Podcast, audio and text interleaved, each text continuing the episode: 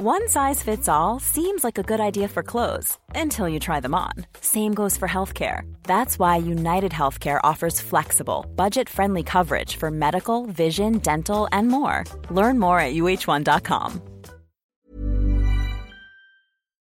Plusieurs explosions à la poudrerie de Bergerac en Dordogne, une usine classée Céveso. Huit personnes ont été blessées, dont une toujours dans un état critique. L'origine de l'explosion est pour le moment indéterminée. 26 départements maintenus en vigilance orange canicule par Météo France. Ce mercredi, les températures ont dépassé les 35 degrés presque partout sur le territoire. Des chaleurs extrêmes à répétition qui ont provoqué une sécheresse historique. 91% des Français favorables à l'expulsion des imams étrangers qui tiennent un discours anti-républicain. C'est le résultat d'un sondage exclusif CSA pour CNews. Les détails dans cette édition. Après cinq mois d'une longue bataille judiciaire, Patrick Balkany va-t-il sortir de prison? La Cour d'appel de Paris doit rendre sa décision ce jeudi sur sa demande d'aménagement de peine. Patrick, Patrick Balkany est incarcéré depuis le mois de février à la maison d'arrêt de Fleury-Méringis.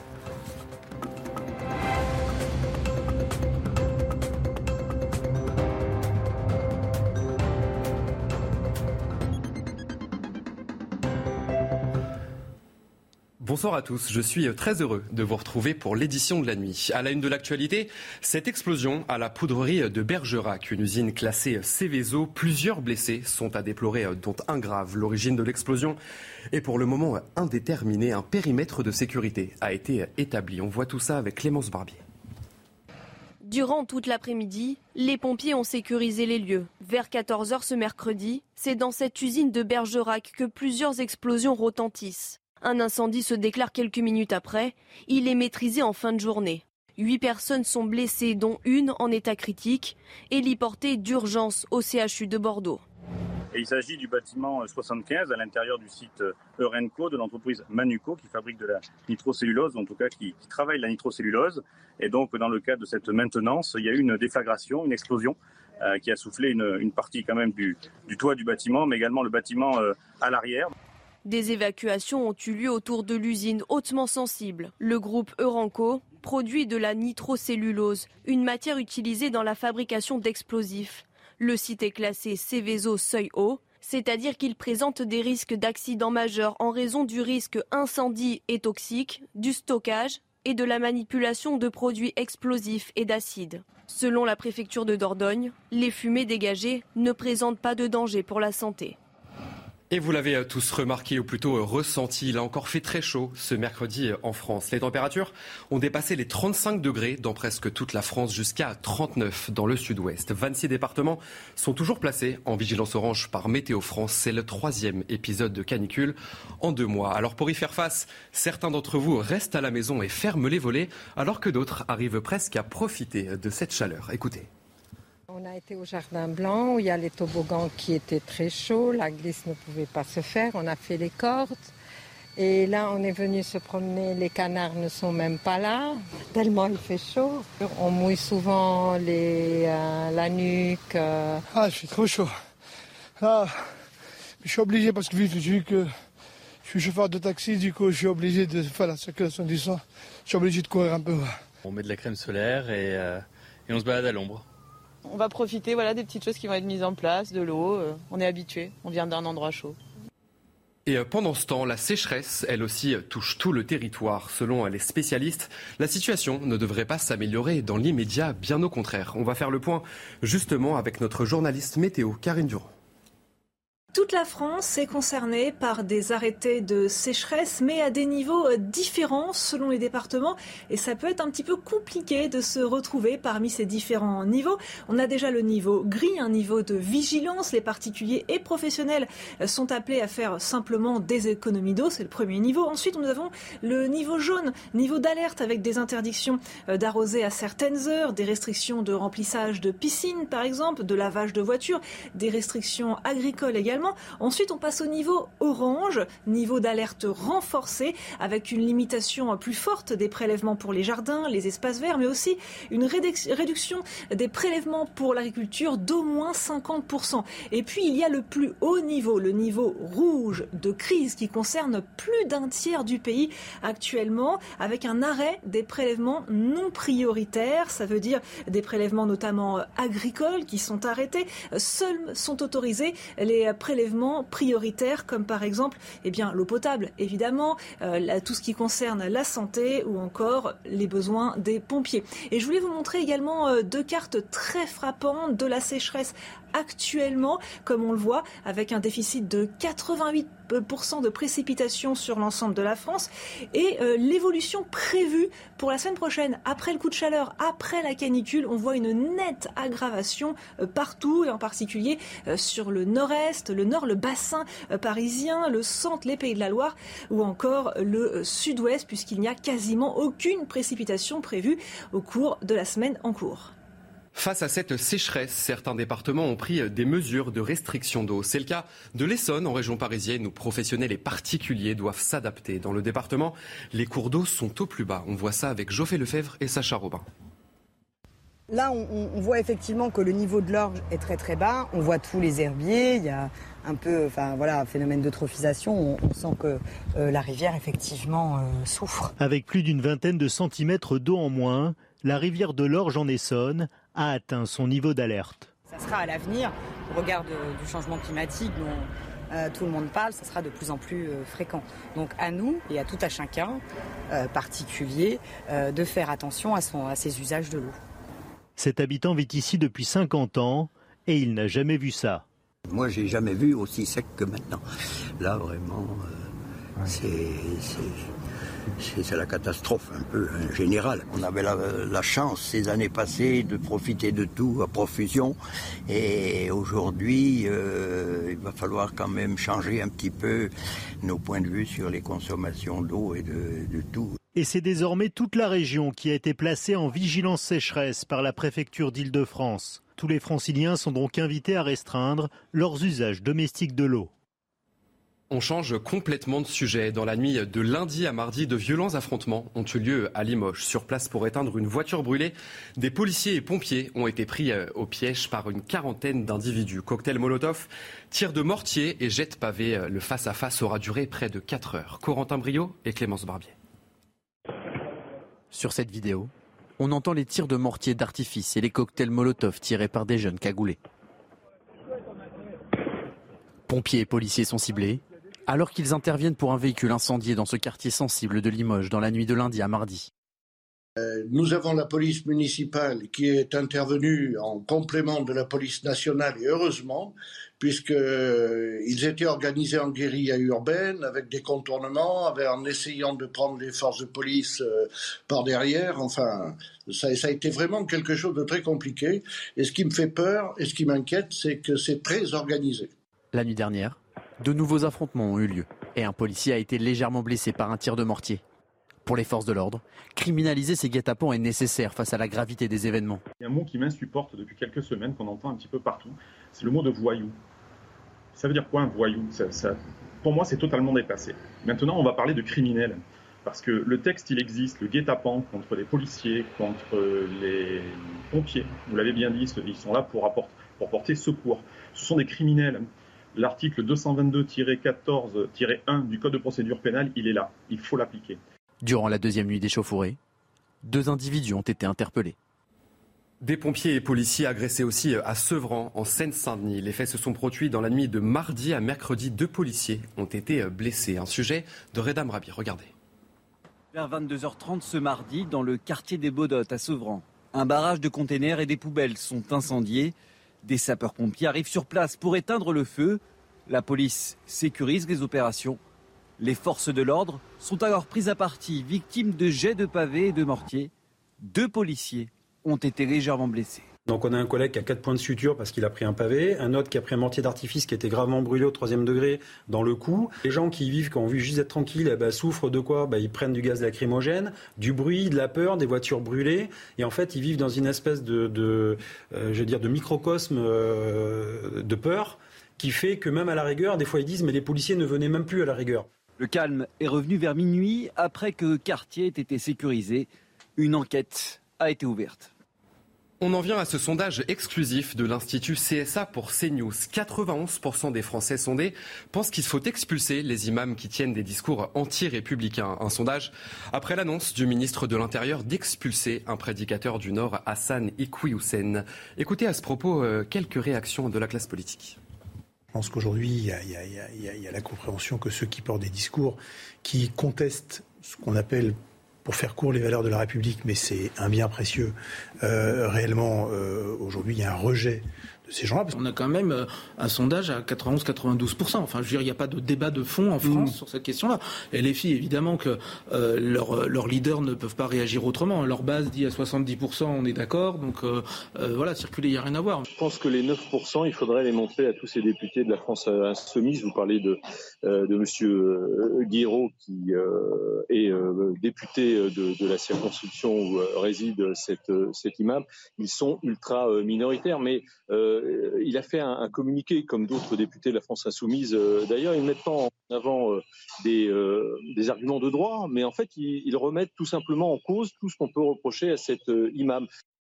Gérald Darmanin qui n'attend que le grand débat en octobre pour donner des directives aux préfets concernant les délinquants en situation irrégulière. Dans une circulaire adressée ce mercredi et révélée par le Figaro, le ministre de l'Intérieur et des Outre-mer liste les mesures pour améliorer l'efficacité de la chaîne d'éloignement des sans-papiers qui volent et qui agressent. On fait euh, le point avec Élodie Huchard des déclarations aux actes. Ce 3 août, Gérald Darmanin, euh, ministre de l'Intérieur, a adressé une circulaire au préfet pour, je cite, améliorer l'efficacité de la chaîne de l'éloignement des étrangers en situation irrégulière connue pour troubles à l'ordre public. Le ministre de l'Intérieur qui commence en faisant son bilan et donnant ses chiffres. 786 étrangers en situation irrégulière présentant un risque de radicalisation terroriste ont fait l'objet d'un éloignement et depuis juillet 2021, ce sont 2815 étrangers en situation irrégulière qui sortaient de prison ou reconnus pour troubles à l'ordre public qui ont été éloignés. D'abord, Gérald Darmanin décide une méthode. Il dit ceci. En termes de doctrine, la ligne est claire. La rétention doit être prioritairement destinée aux étrangers en situation irrégulière, auteurs de troubles à l'ordre public, y compris lorsque l'éloignabilité ne paraît pas acquise au jour de la levée d'écrou ou l'interpellation. Alors évidemment, Gérald Darmanin est conscient qu'il manque des places en centre de rétention. Il ajoute donc une précision.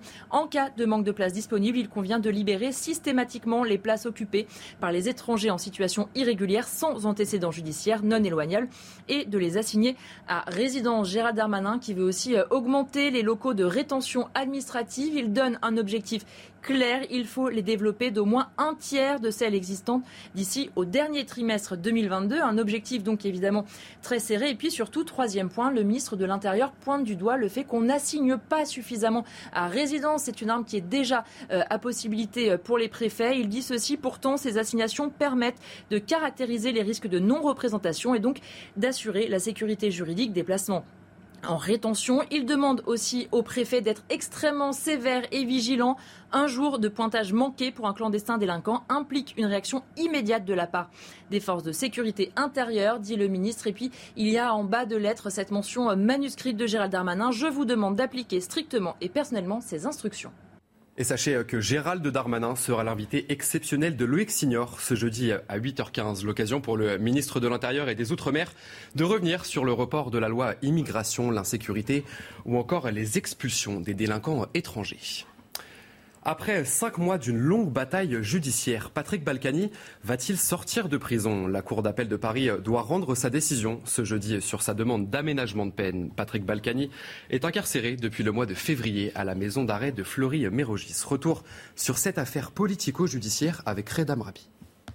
C'est un des feuilletons politico-judiciaires les plus passionnants de ces dernières années, l'affaire Balkany, ou plutôt la saga Balkany, avec un nouvel épisode ce jeudi dans, la matinée. La Cour d'appel de Paris qui devra décider ou non de l'aménagement de peine de l'ancien maire de Levallois-Perret. Petit rappel des faits, Patrick Balkany et son épouse Isabelle ont été reconnus coupables de ne pas avoir payé l'impôt sur la fortune entre 2010 et 2015 et d'avoir payé un impôt sur le revenu sous-évalué entre 2009 et 2014. 2014. Patrick Balkany avait été ainsi emprisonné pendant cinq mois pour fraude fiscale avant d'être libéré en février 2020 pour raison de santé avec un bracelet électronique. Oui, mais voilà, en février 2022, Patrick Balkany retourne en prison à Fleury-Mérogis. La raison, eh bien, il y a eu plusieurs manquements liés à ses obligations. Nouveau rebondissement. En mai 2022, trois mois plus tard, le tribunal d'Evry décide de la libération sans bracelet électronique de Patrick Balkany. Oui, mais le parquet fait appel finalement, estimant que l'ancien maire de Levallois n'avait remboursé que 7000 euros sur les 4 millions qu'il doit à l'administration fiscale. Patrick Balkany est donc resté en prison. Ses avocats dénoncent un acharnement judiciaire et estiment que désormais Patrick Balkany doit rejoindre sa femme Isabelle Balkany qui euh, souffre de nombreux problèmes de santé. Elle qui est condamnée mais qui a rejoint son domicile en juin dernier afin de pouvoir euh, soigner ses problèmes et surtout après sa tentative de suicide. La décision concernant l'ancien maire de Levallois sera donnée ce jeudi euh, dans la matinée. S'il est libéré, il pourra sortir de sa prison à Fleury-Mérogis dans les heures suivant la décision. Députés et sénateurs sont parvenus ce mercredi soir à un accord sur le second volet des mesures en faveur du pouvoir d'achat. Regardez ce qu'a tweeté la Première ministre Elisabeth Borne. Texte définitivement adopté. Gouvernement et Parlement ont fait du pouvoir d'achat un combat collectif. Ce sont 20 milliards d'euros pour répondre aux conséquences de l'inflation. La culture du compromis se construit. C'est ce que les Français nous demandent. Fin de citation. En déplacement au CHU de Nantes, le ministre de la Santé François Braun s'est exprimé sur la situation des urgences en France. Il n'y a pas de fermeture d'urgence, a-t-il déclaré, mais dans les services, la situation est parfois compliquée. En, Ille-et-Vilaine, près de Rennes, les urgences de quatre hôpitaux sont contraintes de fermer la nuit pendant tout le mois d'août. La faute un manque de personnel disponible. C'est une première pour ce territoire. À Saint-Grégoire, un reportage signé Jean-Michel Decaze. À Saint-Grégoire, dans la banlieue rennaise, la clinique privée a mis des panneaux sur tout le parking des urgences. Jusqu'au 15 août, elles sont fermées de 20h à minuit. Cet habitant résume la situation. En ce moment, bah, c'est les vacances. Ils prennent leurs vacances comme tout le monde. Et après, bah, il y en a qui sont malades aussi parce qu'ils ils sont fatigués. Et puis, bah, tous ceux qui partent, comme à Fougères, j'avais rendez-vous là-bas, ils ont téléphoné. Il n'y avait pas de personnel. Ils sont tous les deux en vacances. Ils ne sont pas remplacés. En fait, les quatre hôpitaux de la banlieue rennaise sont concernés. Même ici, à Saint-Grégoire, dans la clinique considérée par le classement du point comme étant la plus réputée en France. L'impact du manque de personnel est aussi présent chez eux. Tout le monde est concerné. Tout, on est tous concernés, qu'on soit à l'hôpital, en clinique ou en EHPAD. C'est une première euh, pour nous aussi avec un impact aussi important et euh, qui dure dans le temps. Les urgences de la clinique ont déjà été fermées une semaine en juillet. Il y a actuellement 6 médecins, il en faudrait 10 pour fonctionner. Selon l'ARS de Bretagne, 8% des lits étaient supprimés en juillet dans les hôpitaux et les cliniques de l'île et Vilaine. Au mois d'août, ce sera 12%. Nancy Pelosi a quitté Taïwan ce mercredi matin, un séjour qui a provoqué la colère de Pékin. 27 avions militaires de l'armée chinoise sont entrés dans la zone de défense aérienne taïwanaise. L'île vit sous la menace d'une invasion par la Chine. Et ce mercredi, la porte-parole de la Maison-Blanche a tenu à clarifier ce déplacement américain dans la région. Écoutez. Il n'y a aucune raison pour Pékin de transformer cette visite, qui est conforme à la politique américaine, en une sorte de crise. Il n'y a aucune raison de faire cela. Nous avons été très clairs. Il n'y a pas de changement dans notre politique d'une seule Chine, qui est guidée par le type de loi sur les relations avec Taïwan de 1979. Cela n'a pas changé. Les États-Unis ne chercheront pas et ne veulent pas une crise ici. Mais nous sommes prêts à gérer ce que Pékin choisit de faire. Et enfin, pour terminer ce journal, on voulait vous montrer ces images impressionnantes qui nous viennent d'Islande. Regardez, une éruption volcanique a commencé ce mercredi, située à 40 km de la capitale. Elle laisse apparaître des jets de lave en fusion qui se transforment en roche, en roche sombre à mesure que la matière refroidit. L'Institut météorologique d'Islande, qui surveille de très près l'activité sismique, a estimé la longueur de la fissure à environ 300 mètres. C'est la fin de ce journal, mais vous ne bougez pas puisque tout de suite c'est votre journal des sports. Et on commence ce journal des sports avec euh, du football. Le président de l'Olympique de Marseille, Pablo Longoria, a tenu à défendre son nouveau coach, Igor Tudor, en conférence de presse ce mercredi. Le coach croate connaît des débuts très difficiles à la tête du club olympien. L'OM n'a gagné qu'une seule fois lors de ses matchs de préparation, mais pour le moment, pas question de changer d'entraîneur. On l'écoute.